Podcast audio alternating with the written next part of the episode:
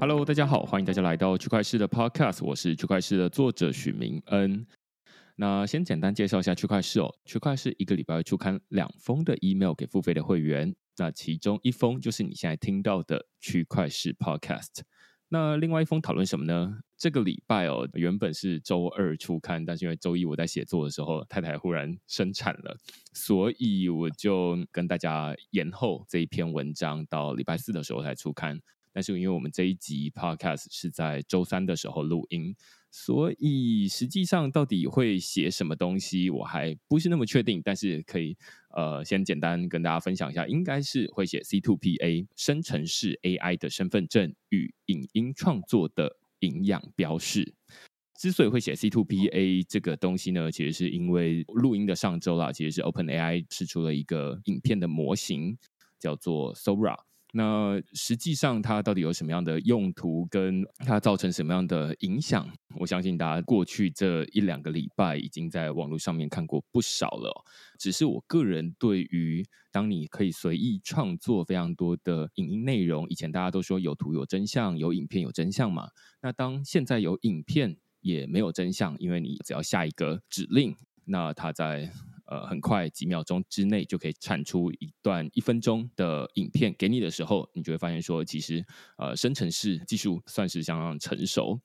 那 C two P A 这样的一个机制呢，它是想办法让每一个生成式的 AI 的内容赋予一个它的独特的身份证。那他们是透过原资料，也就是 metadata 的方式，帮这些数位的内容加上营养标签。就像是我们去超市买东西的时候，每一个商品它上面都会有一个营养标签嘛。当然不一定大家都会仔细去看，但是至少大家会分辨有或没有。那有营养标签代表一种意思，没有营养标签代表啊，它可能是散装的，或者是你有点不太确定它是不是正当的来源，或者是一个可靠的来源。好，所以 C to P A 它基本上来做这件事情。那我们这篇文章也就先从这个最一开始生成式 A I。影片的模型 Sora 开始讨论起，然后接下来讨论呃什么是 C2PA，以及它到底跟这个 Web3 有什么样的关系哦。如果大家对于这个主题有兴趣的话呢，欢迎到 Google 上面搜寻“区块市趋势的势”，你就可以找到所有的内容了。也欢迎大家用付费订阅来支持区块市的营运。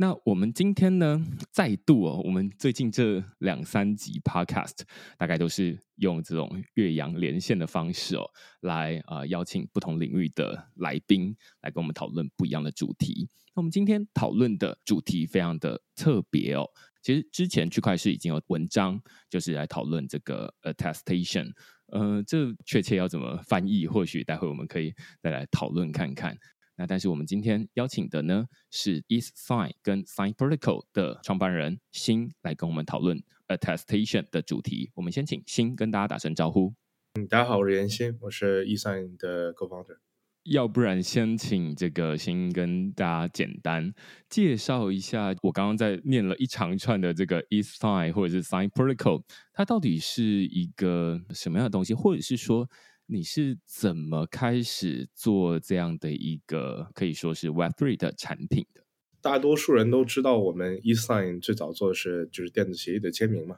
我们大概从两年半以前开始吧。我们一开始做的并不是做一个 general 的 attestation service，那时候我们只单纯想的是，因为 cryptocurrency 大家手里面都有一个 private key，如果我们能用这个 private key 去让大家去生成这个 legal binding 的 signatures，以及能够加密这个文档，那么其实我们能够把就是电子签名这件事情，就本身从一个 SaaS 拉到一个 protocol level，因为我们的想法也很简单嘛，对不对？就是我们认为电子签名没有那么复杂，然后所有的电子签名应该非常去简单去验证。eSign 这个产品就是说你在啊这个协议上用你的私钥生成过一个签名之后，然后你只要把这个 PDF 拖拽到这个啊 Verifier 的这个网站上。然后就能看到你所有的过去这个协议的信息，而且它是一套开源软件，就是说所有人都可以用这个这个后端，或者也用我们的前端也都可以。那么这是我们过去做的事情，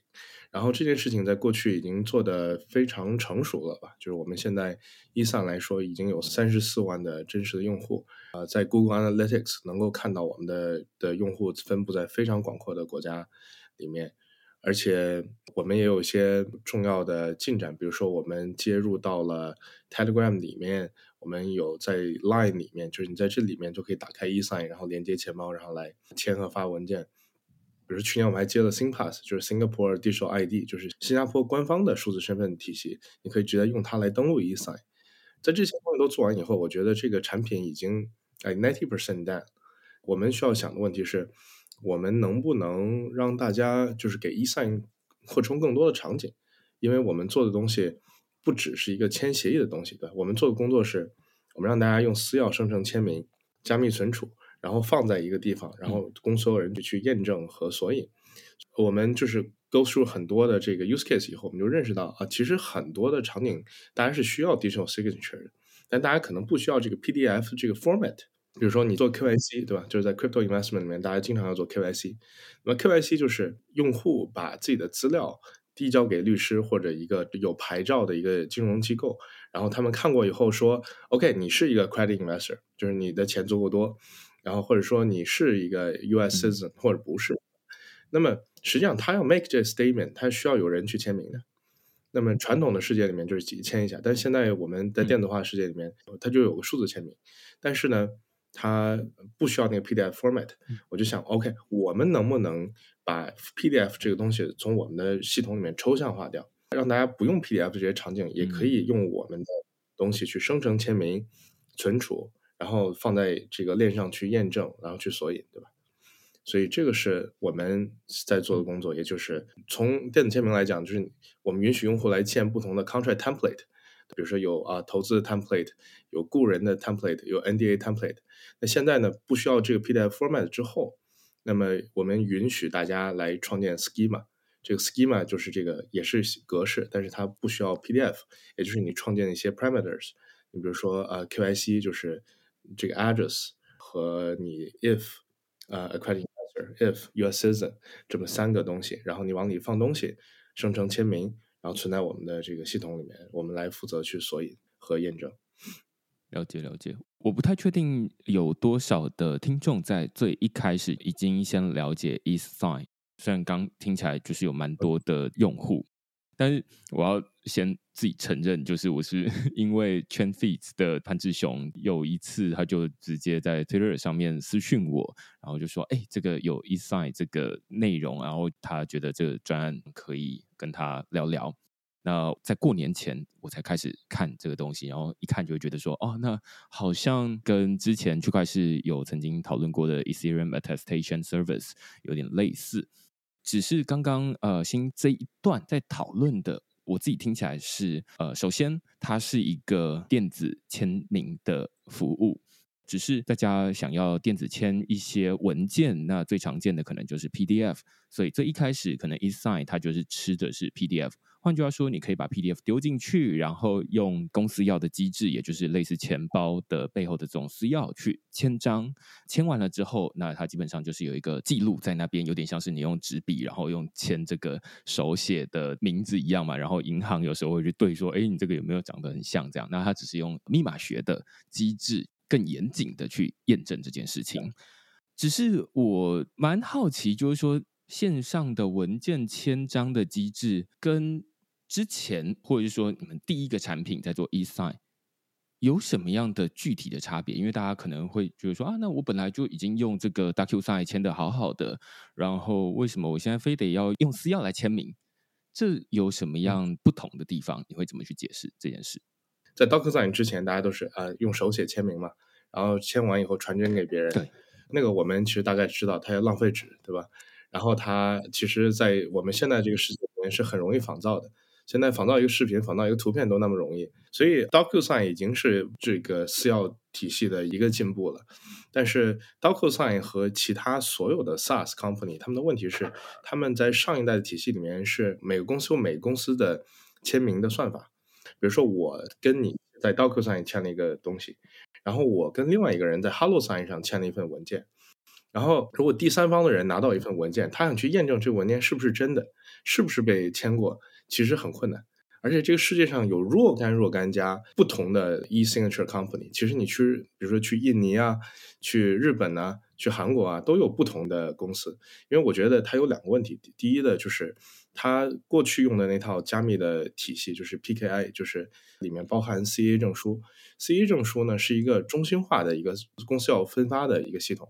每个这样的 SaaS 公司，它跟它的政府去申请啊，我有一个用户，你给我一个公司要。但其实用户自己拿不到这个公司钥，因为在 Web Two 的世界里面，这个公司会认为啊，用户没有保管自己私钥的能力，那我们就帮你托管了，对吧？我给你一个账户，然后啊，我帮你去用。那实际上造成的结果就是，用户没有办法 secure 自己的文件，就是实际上还是多账户体系，然后是没法交叉的去验证的。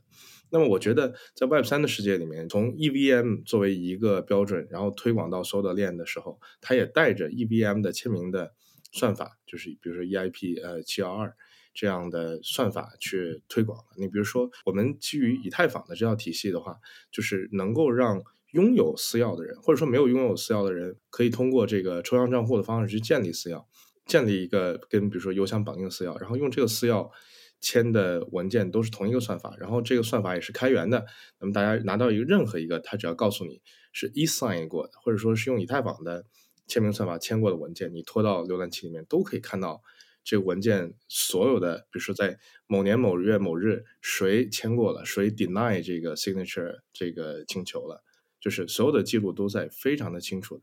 我们想做到的事情就是让验证一个协议就像验证一个交易那么简单。我觉得非常清楚哦，因为这就是大家在呃参与 Web Three 的时候会跟 Web Two 对比的一个非常经典的差别，就是 Web Two 它相对之下就是有点像是呃每一个资料就是呃锁在某一个公司里面。我都喜欢拿物理世界来类比，就是按照刚刚这个新在说的状态，有点像是啊我们在用 DocuSign 签名，用 Hello Sign 签名，这其实实际上那签名的那支笔或者是签名的那个东西。它是托管在不同的公司那边的，所以你用不同的笔签名的时候，彼此之间不一定互相承认。那这其实是有点怪异的。就是物理世界的话，应该是无论我用哪支笔签名，那彼此之间应该是都可以互相承认，不会某一间银行跟政府他们之间认的是不一样的笔来签这个东西，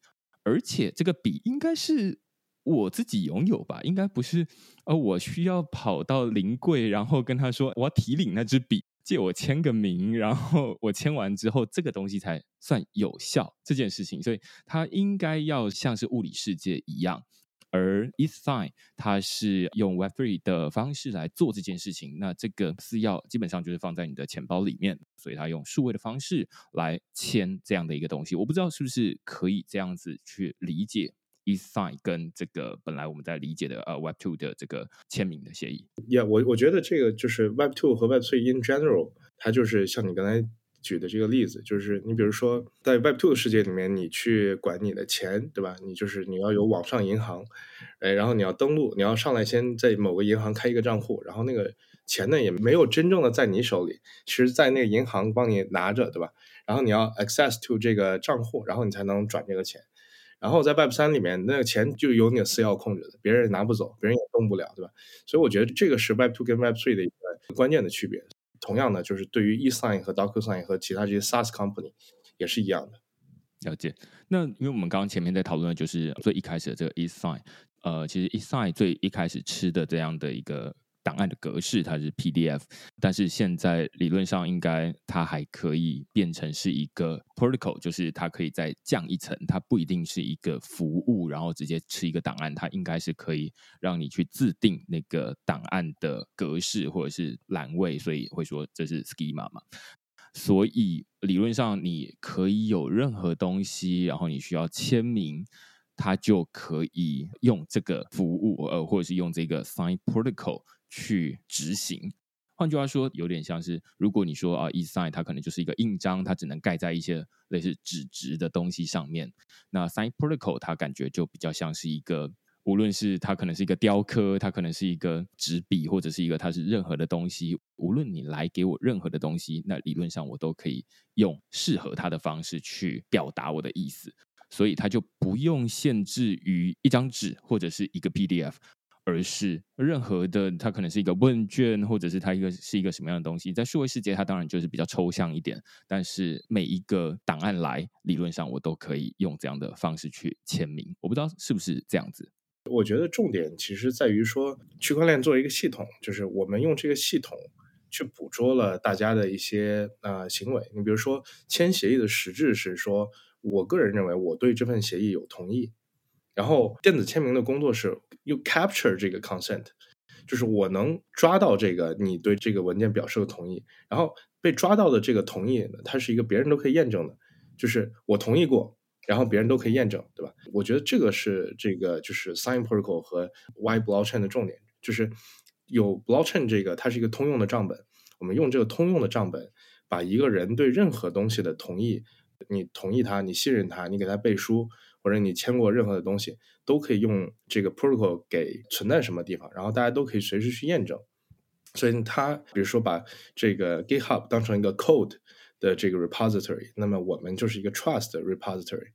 就是大家可以来这边去做各种各样的场景，比如说银行来验证你有多少钱，对吧？一个学校来验证你考过多少分，甚至一个国家给你发 visa，就是这个国家告诉你，你欢迎你来到我的国家，对吧？就是这样的东西都可以被用我们的格式去生成一个 attestation，然后记在一个地方，然后任何的人都可以去查询和验证，这个是 sign protocol 的本质。了解。当然，我们刚刚前面有讨论过一些，就是从纸本啦，就是这种传真，然后是纸笔签名，然后到 DocuSign，然后到 eSign，最后到 Sign Protocol。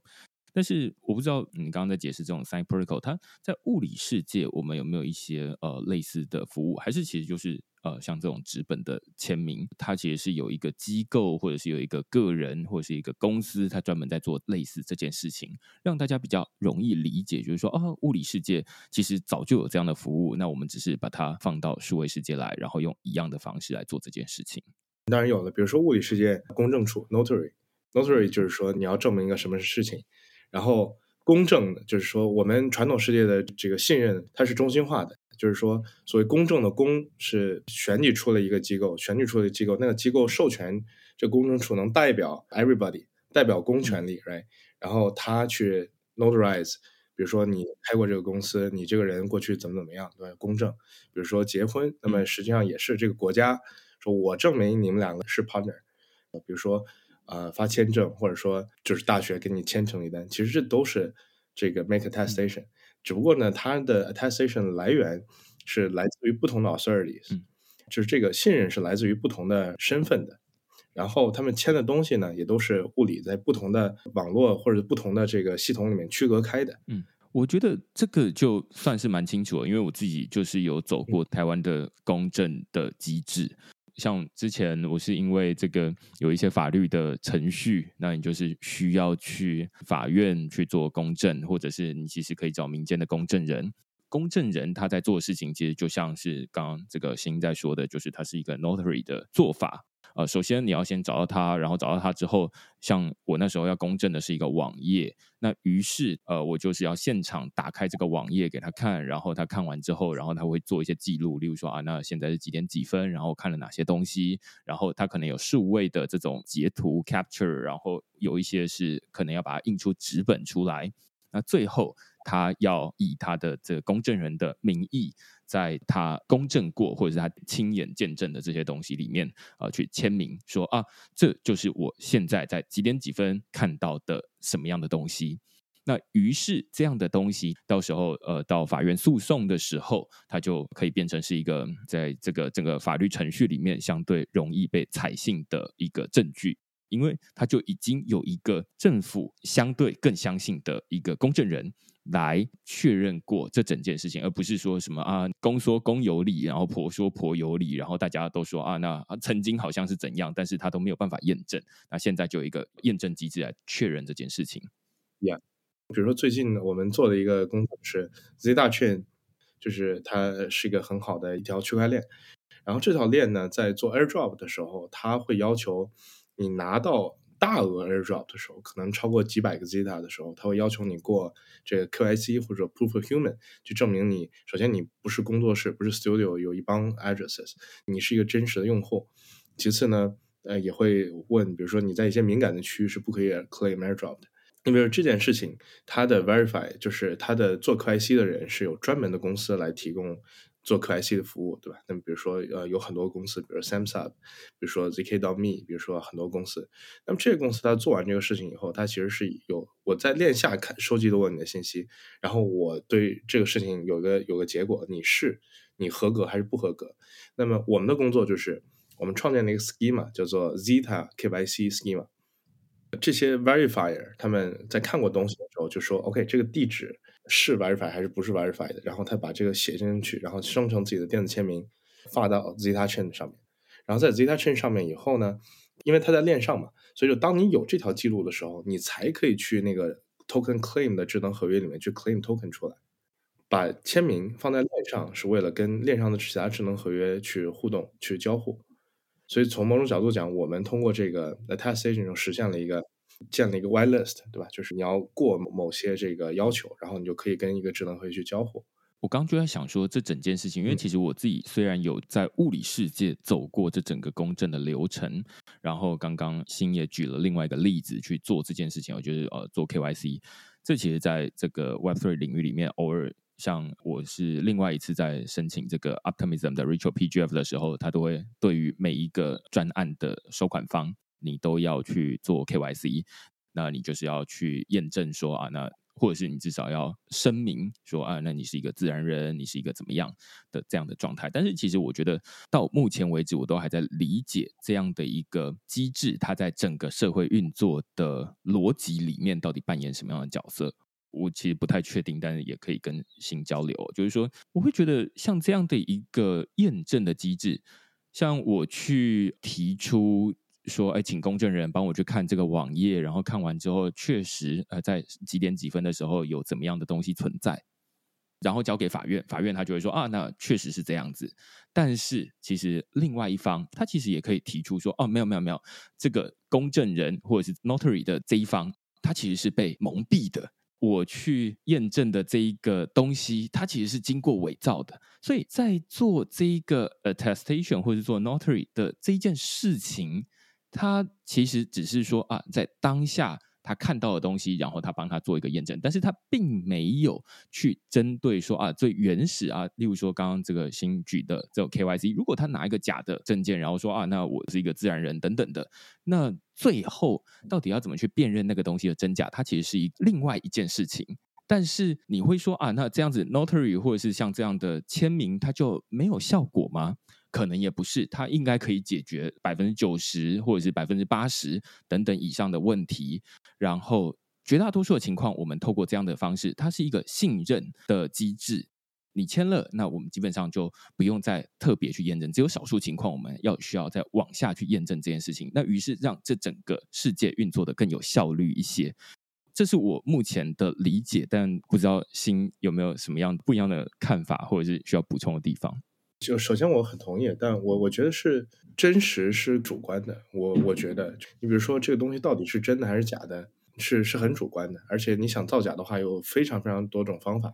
但是我们签字的重点是，比如这个 statement，也就是说你的这个网站在那个时候是好的，这件事情这个 statement 是被这个 notary 这个人去签过的。那么如果你相信这个人，你就相信这个 statement。对吧？我们是在这个人的 ID 和他说的话之间建立一个强绑定，然后让任何人随时都可以去看这个人曾经这么说过，嗯，然后这是我们能够做的。但对于一个东西，它本质到底是不是真的还是假的，我们做不到。我们能做的是让一个人能够更清晰的，呃，用到自己的 ID。比如说我们现在做的工作是，我们 connect 非常多的 digital ID，比如说这个帕劳的身份、新加坡的身份。然后甚至我们会跟 Namify 有个项目叫 Namify，他们再把你的网站给映射成一个 NFT，也就是说你可以用 NFT 来验证你是一个网站的 owner。所以说你可以说 OK，我是 Coinbase.com，然后我用就等于把一个网站网址映射到一个 DID 一个一个地址上面，然后去说什么事情，嗯，或者说这个就是 decentralized ID 啊，就是我们能做的是让大家更多的用自己想用的 ID，然后 make a clear statement，就是这个是我们能做的。我觉得这真的很像是我们物理世界的里面的一些签名，或者是这种公证。因为我不知道，可能是我自己的对于世界的想象太过简单，或者怎么样，你会觉得说他会不会就觉得说这个东西就是真的。但实际上，经过争执之后，才会发现说，哦，原来即便你经过公证，即便你经过法律程序，信任的这样的一个人，其实对方他还是有提出争执的空间，他还是会告诉你说，啊，这东西是真的还是假的。这其实也跟我们这个礼拜要讨论的这种 C two P A 有关系啊。它就有其中一个很明确的说法，它就是说，这世界的真假很难辨认，我们不想要淌这潭浑水，所以。我们想要做的事情是帮所有的数位内容加上一些 metadata，让它有一些溯源的履历，有点像是它有更多的背景的资讯，让你去判断说这个东西你是不是愿意相信。那有一些人他可能就是有点像买东西，他就是散装的，他也不介意它的来源是什么，反正就是啊买得到可以吃就好了。但是也有一些人，他会非常的、非常的讲究，说这个东西的来源一定要清楚，它一定要血统纯正等等的。那你就非常需要透过这样的一个方式去溯源。那我会觉得说，现在这个 Sign Protocol 它其实就像是呃我们在社会协作里面的其中一环，告诉你说啊，那这个东西在这个时候你愿意负责。那至于它是真的假的，我看到就是这样子，那我就愿意负责。那到时候有什么样的问题呢？到时候才有另外的一个追究的方式去做这件事情。如果 notary 它 notarize 一个东西，但后来被证明是假的，那 notary 也是要负责的，因为我们能够清晰的看到当时是 notary make a fake announcement 啊。懂懂懂，这个我们刚理解完这整个在物理世界里面的运作逻辑，或者在数位世界里面的做法之后，其实呃，在过去的这一整段时间哦，就是至少我从二零一七年开始去参加这呃，开始呃加入这个 crypto 这个领域里面，然后开始在参与这整个领域的发展，呃，我会发现说，其实我们也有类似的做法。例如，在过去我可能是参与一个活动，然后我们就会想要有点像是给大家签名，然后签到这样的感觉。那其实，在这个 Web Free 世界里面，有一些签到的机制，在最一开始，它可能是完全没有的。但是大家会知道说啊，那可以发代币。那于是最一开始的签到，它可能是用代币的方式来发行。其实我那时候也发行过，就二零一七年、二零一八年在受邀演讲的时候，我那时候就会发行一些 ERC token，然后就说啊，那我们今天来这个东吴大学演讲，那所以我们就发一些东吴币给大家，然后所以每一个人都会拿到一些东吴币，透过这样的方式来。验证你是一个真人，但是这其实有点怪啦，就是这个来参与的人，然后我们没有一个签到表在外面，那反而是我发了一些自制的小代币，然后去发给所有人说，嗯，那未来你只要有人说你有没有参加过这个东西要验证的话，那你就要拿出这个小代币哦。这其实是形式的有一点奇怪，但是后来有了 NFT，有了这件事情，好像变得越来越正常一点。但是我会想要问新的，就是说。现在 Sign Protocol 有点像是啊，那专门我们在处理签名或者是 make statement，就是呃去做这种声明的这件事情。因为如何去看待 Sign Protocol 跟像过去这种持有代币或者是持有 NFT 之间的区别啊？其实我觉得，就本质技术上的区别是非常小的，因为，嗯，你比如说我们发一个 ERC twenty，实际上就是也是建了一个智能合约，然后在智能合约添加了一条记录，就是我 mint 这个 NFT 给谁，其实也是增加一条记录。所以我觉得，呃，本质的区别就在于你记账是用什么格式去记的。比如说在我们的系统里面，就是你 create 一个 schema，这个 schema 叫做啊，比如说明恩 event。然后那谁来呢？就记一条，谁来就记一条，对吧？那么我觉得不同的格式最大的区别在于是查询和索引的区别。比如说 NFT 可能查询跟索引起来不是是在 OpenSea 上那挂，或者说是比较麻烦或者怎么样的。然后我们的系统可能我们也会有个浏览器，如果你现在到这个 Sign 到 Global 上就可以看到，这个浏览器里面会有很多很多 schema，然后每个 schema 里面有多少条记录。其实我觉得是索引信息的区别。本质从呃记账的方式上，我不认为有什么太大的区别了。然后我觉得其实从啊 NFT 到 Soulbound Token，然后再到 Attestation，其实就是一步步在越来越清晰，就是你到底想要什么。如果你希望把 NFT 当成一种签到的这个证明，那它不应该是被转来转去和卖来卖去的。所以他们后来就有了 Soulbound Token。然后我们现在在做 Attestation，其实是非常非常像的。这样了解。然后我觉得 test station 是一个去金融化的，从一个可以转的、可以 trade 的资产慢慢变成一条记录。但我觉得未来呢，可能也会反过来，比如说，呃，从一个记录到一个可以 trade 的资产。比如说，啊，最近有一些这个做 real world assets 的用户，比如他们在做的事情是，啊，通过 attestation 证明我对现实中的，比如说一个什么什么东西是有 ownership 的，对就是通过 attestation 证明我在现实世界里面拥有某个东西，然后基于这个 attestation 再去发 ERC20 和发 ERC721，那么也是可以玩的。这个好像是一个对于一般人的理解，他可能会觉得说啊，那在物理世界我签的这个纸本的合约，那它才是一个我们会说啊，在这整个社会的运作体系里面被接受，然后可以融入这整个社会运作里面的一环。那所以，我们透过纸本的合约来说啊，我在链上有一个加密货币，然后有一个什么样的东西？虽然这完全是脱裤子放屁。如果你是一个 Web3 native 的话，你就会觉得说，我都已经有资料放在 Web3，都有放在链上了，我还需要一个纸本的合约来验证这件事情。但是，确实在二零一七、二零一八，有很多，尤其这种专案，它可能或者是公司，它是需要帮你做一些。例如说，这个资产管理或者是什么的时候，它确实是用纸本的合约来验证说啊，你在链上或者你在某一个人钱包里面有做这件事情。但是现在刚新举了一个，我我觉得听起来是完全相反的例子，就是说用 Web Three 上面的签章或者是用一个声明来反过来说，哎，我们在物理世界有一个什么样的东西，于是我们就可以在区块链上面或者什么样的地方，我们就可以去转移。代表这一个真实世界资产的一个代币，那于是你持有这个代币就代表什么样的东西？这它其实是一个两个世界的连接。那但是它的逻辑是反过来，就是以前是用物理世界来声称啊我在数位世界有什么样的东西，现在可以反过来，就是用数位世界上面的声明来告诉你说，哎，我在物理世界有什么样的东西？我觉得这是蛮有趣的情况，也不知道是不是可以这样说。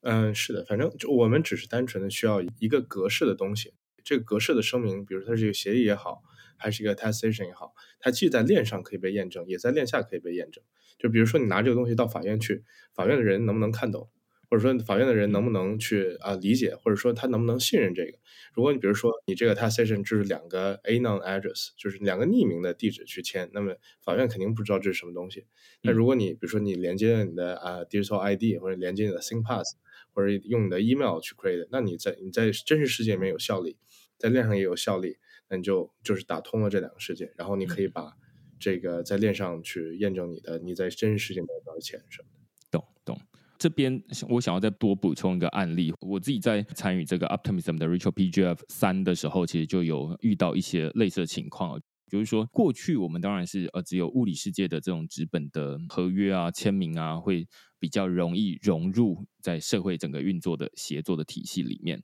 但是其实像是 Rachel PGF 在做的事情，就是说啊，那他们要先看你到底过去有什么样的影响力，再来决定说啊，那现在事后追溯你的影响力的成效，再给你一些资助。那这时候他要如何去验证你的影响力，就相当重要。你可能要告诉他说啊，那我有多少数据，然后我有多少过去活动，有多少参与。那这样的证明，如果有一个链上的记录，那就非常方便。但是反而是，如果你都是一些这种纸本的东西，然后或者是你都是一些啊存在这个 Google Drive 上面的东西，它就会有点不太能够相信，或者是他们没有办法那么的容易去把这些东西抓下来。所以在这种状况之下，他会说啊，那。希望你未来这些活动啊，或者是这些资料，都是能够经过链上的签章，然后比较方便，让我们去验证说啊，那你确实是跟你说的一样，而不是空口说白话。我觉得这是一个蛮特别的情况。我不知道新有没有什么其他的案例需要补充。我可以介绍一个很有意思的技术，我就是我觉得你刚才说的这个根本问题在于说，数据是存在不同系统，然后这些系统实际上是不互通的。然后在不同系统里面的数据是无法互相验证的，这是这个基本的问题。比如说，你说啊，我做了一个 YouTube video，然后有多少多少 views，那么其实，在链上那些人，他们说啊，他们也也看验证不了啊，他们得有专门人来看，对吧？嗯，这个是很麻烦的。最近有一个很好的技术，我觉得其实很早就有了，就是叫做 TLS Notary。TLS 实际上就是，比如我们现在打开这个网页，实际上是从 Google.com 或者说呃一个银行不是 DBS.com 直接发过来的一个协议叫 TLS。然后 TLS Notary 呢，它能够做的事情是证明，就是我们现在网页的某一个数字，比如说这个 YouTube video 有多少 views，这个数字是从这个 server YouTube.com 直接发过来的，而不是你在前端用 HTML 可以改过的。那么它会生成一个 crypto 这个密码学的验证，然后通过这个验证呢，你就可以比如说告诉哎 Aptos，我做的视频我确实有这么大的影响力，对吧？呃，甚至去别的 use case，比如说你像一个 game，呃，一个 guild 证明你买过多少游戏，你玩过多少游戏，或者说假设 eSign 要对这个 DocuSign eSignature Company 的用户去公投，我们可以让大家去证明，OK，I am an actual eSignature heavy user，嗯，like I signed this much contracts in the past year，就是你都可以通过 TLS Notary，然后在不同网页里面去去验证信息，或者说啊，我可以向你证明。我在这个银行里有多少钱？就是我通过登录我的 online banking，然后把这我的这个 balance 这个数据抓出来，我证明这个数据是直接从银行发过来的。所以，哎，我有在这个银行里面有这么多钱。嗯，这是一个很有意思的技术。所以，呃，我们也在用这个技术，就是说你在呃 eSign 在 Sign Protocol 里面，等于这个 TLS Notary 会 notarize 你在这个网页里面有这某个数据是真实的，是真实的从这个 server 发过来的。了解。所以回到这个从使用者的角度来看，因为我刚刚已经举这种例子，有点像是说，呃，我们从这种使用者的日常生活，你会开始会遇到一些，告诉你说啊，那呃，请你举出一些好像呃，我们比较相信或者是我们比较方便阅读的、比较可信任的资料来源，你把这些资料给我们。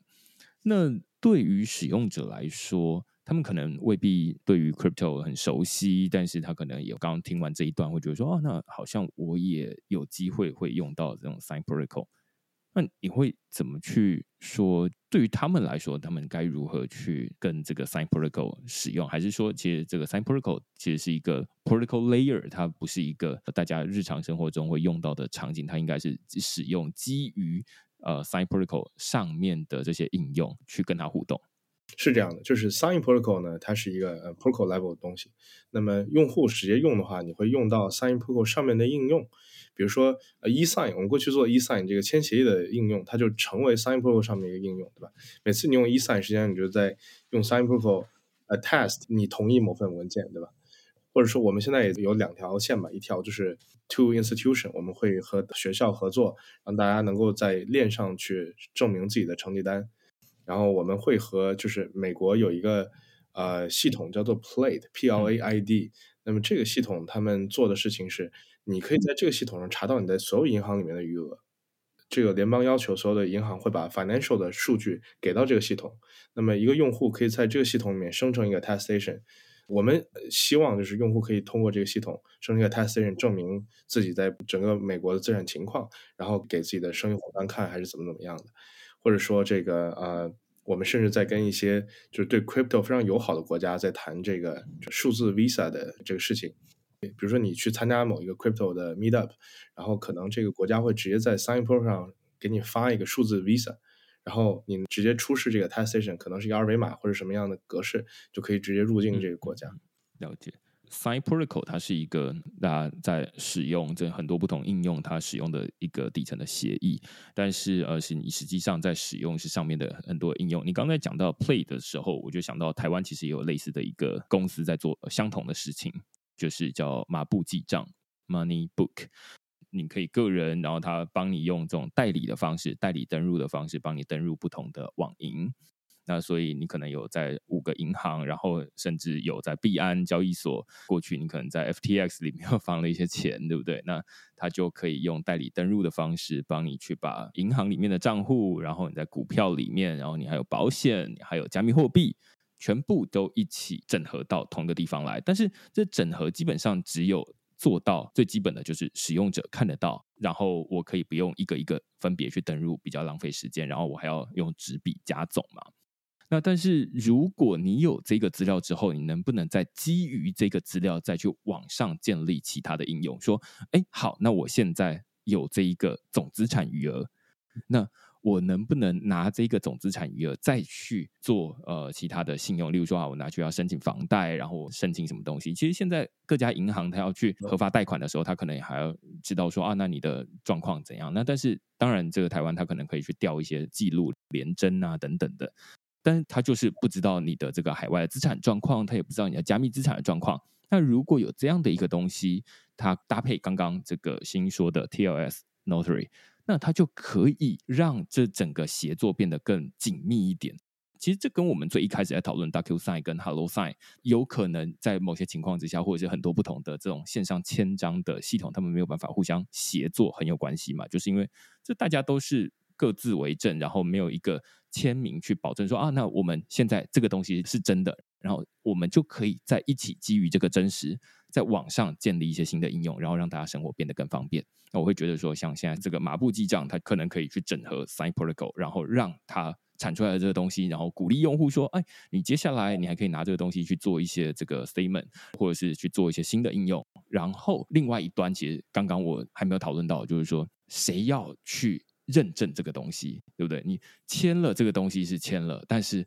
哎，那银行啊，或者是保险啊，或者是呃这些机构，他们是不是去认证这个东西？这个好像是另外一个门槛。我不知道新去怎么去理解，或者会去怎么去说服另外一端他们去理解说，哈，那现在我们有一个 Play 的签名，然后它经过这个 Sign Protocol，然后或是马布记账，它已经经过这个 Sign Protocol 的签名，那你会怎么说服他说，哎，那这就已经是一个。可以使用的资料，还是这其实是有点困难的。呃，我觉得第一呢，就是我们要把我们的东西做的足够清楚，比如说我们能够用技术证明，或者说用很好的呈现的格式，让别人认为 OK 这个东西是是稳定的啊，是真实的。然后这个信任的源头，比如说是 TLS Notary，那么是从哪个 server 过来的？这技术层要做扎实。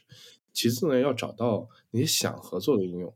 To be very honest，我觉得很多，比如说你直接去 BD 这些传统的大的机构，它其实没有任何动力去用新的东西，因为用新的东西只会给它带来风险。所以我们可能第一步，我们去找的这个接触这些的人，可能是链上的，比如说借贷平台。因为链上的借贷平台，它的问题是它的那个资产抵押率太高了，那导导致它的用户很少，对吧？假设比如说我跟一个链上的资产平台说，明恩可以向你证明他在台湾有很多很多钱，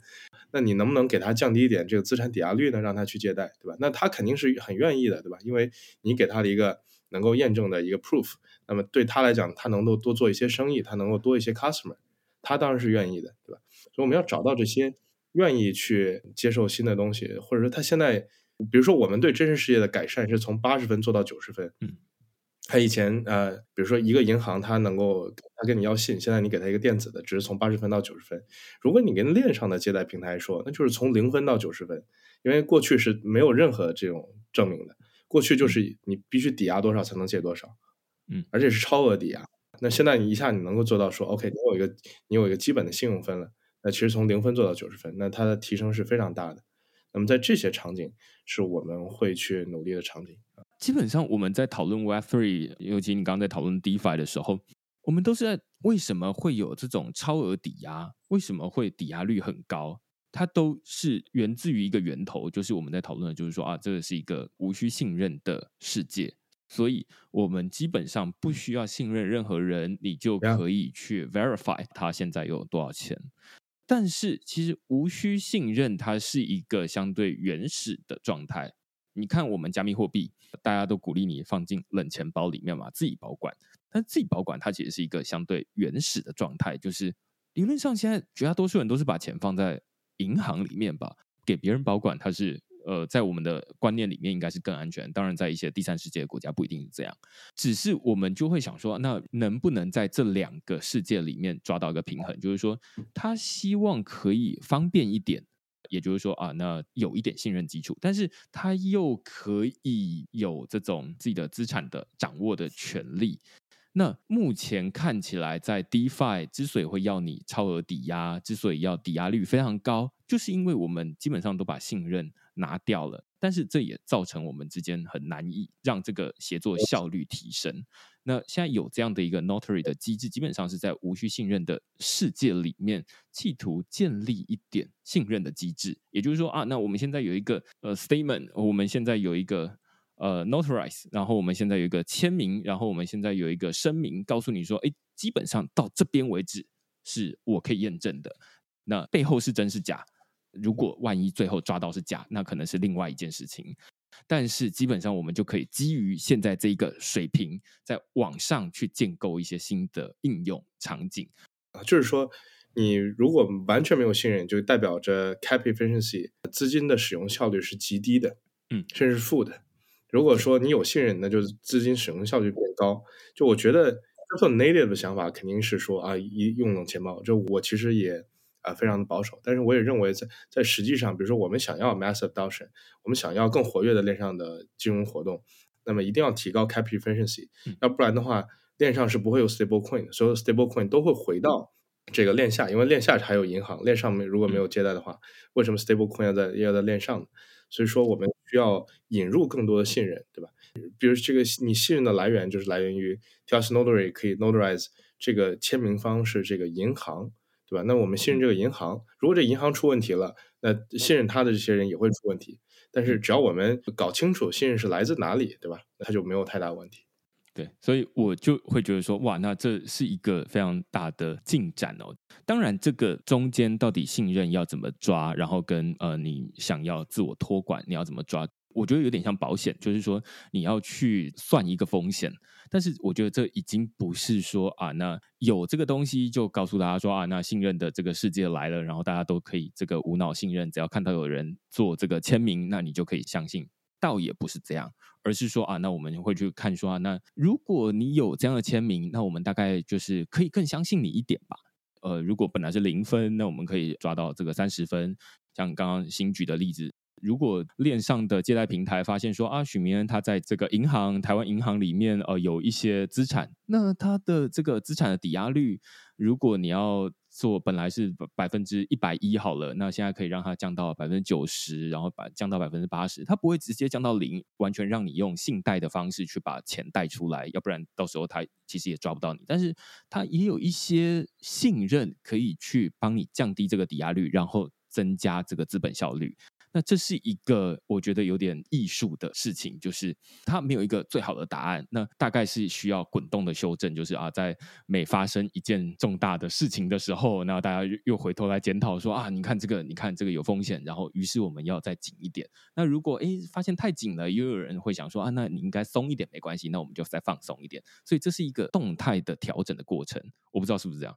？Yes，我我觉得我觉得是这样，这这个就很像现实的世界嘛。现实世界里面，大家对这个银行的资本基础金的这个比例是有人在一直调整的。嗯嗯嗯嗯，对，所以就跟我们物理世界已经蛮兜得起来，就是你在物理世界里面去签很多的东西，它也不一定真的一定是真的。只是我们在多数情况之下，我们会觉得说啊，你敢签这个东西，那应该你要负一定的责任嘛。那如果万一是假的，那有另外的这个额外的情况。所以它基本上是物理世界的一个数位世界的映射版本。但是数位世界的协作效率可以更高嘛？它可以打破地理的限制，它可以用城市化的方式去彼此协作。所以基本上可以说，它是一个比物理世界来的更有效率的一个机制了。但呃，另外一部分我，其实我想要呃请教新的，就是说，呃，如果好，那接下来现在看起来大家就是知道说啊，那 Sign Protocol 它要做什么样的事情？我不知道在无需信任的世界里面建立一个信任的机制，我不知道这是不是可以说是 Sign Protocol 想要达成的一个终极愿景，还是说 Sign Protocol 它想要透过这样的一个产品达到什么样的一个目标？我觉得刚才其实说的已经很本质了，就是。我们想做的事情，呃，我们内部有一些名字，比如叫 Trust Repository，就是说能够让大家把信任存在这个地方，就是都存在 Sign Protocol 里面。比如我信任明恩，我信任这个银行信任我，然后这这样的就是这样。具体你信任什么东西，就是那个 Statement 加上你 Digital Signature 构成了一个 Attestation，这个就是一个信任的本身的来源，对吧？嗯。然后我们是在努力能够建立更多的场景，让大家把更多的信任。从链下拿到链上，然后可以去验证，所以我们会希望能够做成呃一个账本，然后这个账本得到以太坊的这个安全性的保护，然后这个账本实际里面记录了大家所有的信任关系。我们希望说它是一个 trust repository，或者说一个 web of trust，或者说一个 trust ledger 啊，都可以。了解。我最后有一个艰难的问题，就是说，其实我在最一开始知道说 attestation 这样的一个服务的时候，是因为呃，最一开始我刚刚提到，就是我写过 Ethereum attestation service，就介绍过这样的东西啊。那那时候其实我之所以想要写这个东西，是因为我自己有用到。那用到之后，虽然要写出来，我会觉得说这是一个票房毒药，但是反正今天录完之后，会觉得说啊，这非常重要，就是在这个数位世界里面，会常常需要用到这样的一个东西。但是 Sign Protocol 跟 Ethereum Attestation Service 可以说他们在做类似的事情，至少功能是相似的。但你会怎么去说啊？那现在在同一个 Web3 世界里面，同时存在这两个功能蛮相似的一个产品，你会怎么看待这两个东西的同时存在的事情？使用者需要怎么去选择，还是使用者他要怎么去看待这件事？首先，我觉得很正常吧，就是说，如果你做了一个东西，发现没有竞品，那说明。你这个东西可能永远不会有 product market fit，你应该感受到很恐怖。比如就像在 crypto 里面有有以太坊、有 Solana，还有啊无数多的 layer two 的 blockchain。他们都是同时存在的，对吧？那么我觉得问题就是说，每个人有什么样的特点，对吧？因为我们的 vision，我如果我们做一样东西，说明我们 vision 是一致的。那么大家就看啊，用自己的方法，用自己的资源，用自己的思考，看谁能够离那个更近。当然，ES 呢，它是一个 public good，然后我们实际上是它不知道是不是最大的 donor 啊，就是我们一直捐助是去支持这个。项目我们大概可能捐了至少百分之二十他们的钱嘛，都是我们给的吧。然后他们的做法就是说，他们在不同的在以太坊上部署这个智能合约，然后再让大家来去去用。然后我们呢，可能就是更加的，他们把自己限制成是一个设定成是一个以太坊里面的一个服务。那么我们可能更。我们更在意的是说，怎么能够让大家去更更积极的用，所以我们不会说自己是 public good，我们可能会有一些比较激进的一些，比如说啊收费措施，比如说做 KYC，那么做 KYC 的那个人和我们，我们会有一个收益分成，比如说用户做一个 KYC，那么要给 KYC 那个公司做做 schema 的那个人要给多少钱，然后给我们有多少钱，然后我们会有 tokenomics 去鼓励大家来建立更多 schema，建立更多的 app。然后我们也会有多链的部署，就是我们其实在过去已经探索过这个多链的情况。我们不会说是每个链是一个单独数据库，在 Sign 到 Global 这我们的这个页面上会看到每个 Test Station 存在什么地方。其实我们只把这个链当成这个这个 Test Station 存的地方的一个数据库嘛，所以我们只把某条链当成一个参数而已。最终这些 Testation 也都可以的安全性也都会在以太坊上得到保证啊，以及就是我们实际上。我我觉得可能现在做的东西和大家会说和 ES 比较像，我们的智能合约的基本的方式是很像的。但是未来我们实际上，比如我刚才讲的，我们在做一个技术，这个技术可能用到 Vertical Root，然后能够把在不同链上的不同的 Testation 同时聚合在一个 Vertical Root 里面，然后标定到以太坊上来，保证我们所有的应用里面所有的 Testation 都得到以太坊的安全性的保护。再包括我们可能还会有很多 zk proof 的集成，因为 zk proof 实际上也需要呃 schema，呃也需要存储，因为 zk proof 太大了，存不到链上，对吧？那么 zk proof 本身它的存储和验证我们也会提供，就是我们后面会做很多呃东西，这些东西我认为跟 ES 都会区别会非常的大。了解。我觉得这这是一个，尤其在最一开始提到这种商业模式或者是呃定位上面，就会很大不一样。就是呃，一个是公共财的一个自我定位，所以它基本上就会想办法服务所有人。但是呃，另外一部分比较像是这种呃新创公司的 mindset，所以我们会开始想说，那透过不同的方式来获得收入，而不是用公共财的做法。那这两个东西同时存在，这样子。我觉得最有意思的事情是。在 crypto 里面，你会做很多东西，这些东西不是已经有的。嗯，其实，在 Web Two Two 世界里面，其实还不存在这样的东西，或者说它存在，但是它分布在不同的小的地方。现在我们在 Web Three 的世界里面，想做一个公共的，想做一个集中的，想做一个协议来做这个东西。那么我们会先按照自己的想法去做，然后按照自己碰到的不同的 App、不同的应用的需求去不停的改它。这个实际上是在 Web3 做 startup 最有意思的事情，就是你首先能看到一个 huge market，然后你先上来先做一个 app，然后你在 promote app 的时候不停的改它，只要改到某天有 very strong product market fit，那么你就离成功很近了。所以我觉得在 crypto 世界里面，重要的是你的 vision 和你的 iterating 的能力。嗯嗯，最后一个问题应该是让大家可以 call to action，就是说，如果听众听完觉得对于 Sign Protocol 或者是类似这样的一个 attestation service 有兴趣的话，你会觉得说他们可以怎么开始，在他们日常生活中有什么样的场景，他们现在就可以用得到，而且是有整合类似这样的一个呃机制。那例如说啊，那每一次参与，他们又会说啊，那如果我接下来这参与，他可以有一个 statement 帮他证明说，哎，你看我真的有这样的参与，他可以用 sign protocol 来留下记录吗？嗯，可以的。我觉得大家可以关注我们推特吧，然后我们会不停的 update 一些我们最近在做的 app，我们在最近在和别人合作 schema，然后用这些 schema 能做什么？就我们在这个新年的大年初一的时候，就上了一个。个 community 的活动，然后让大家去 test 自己的 New Year resolution，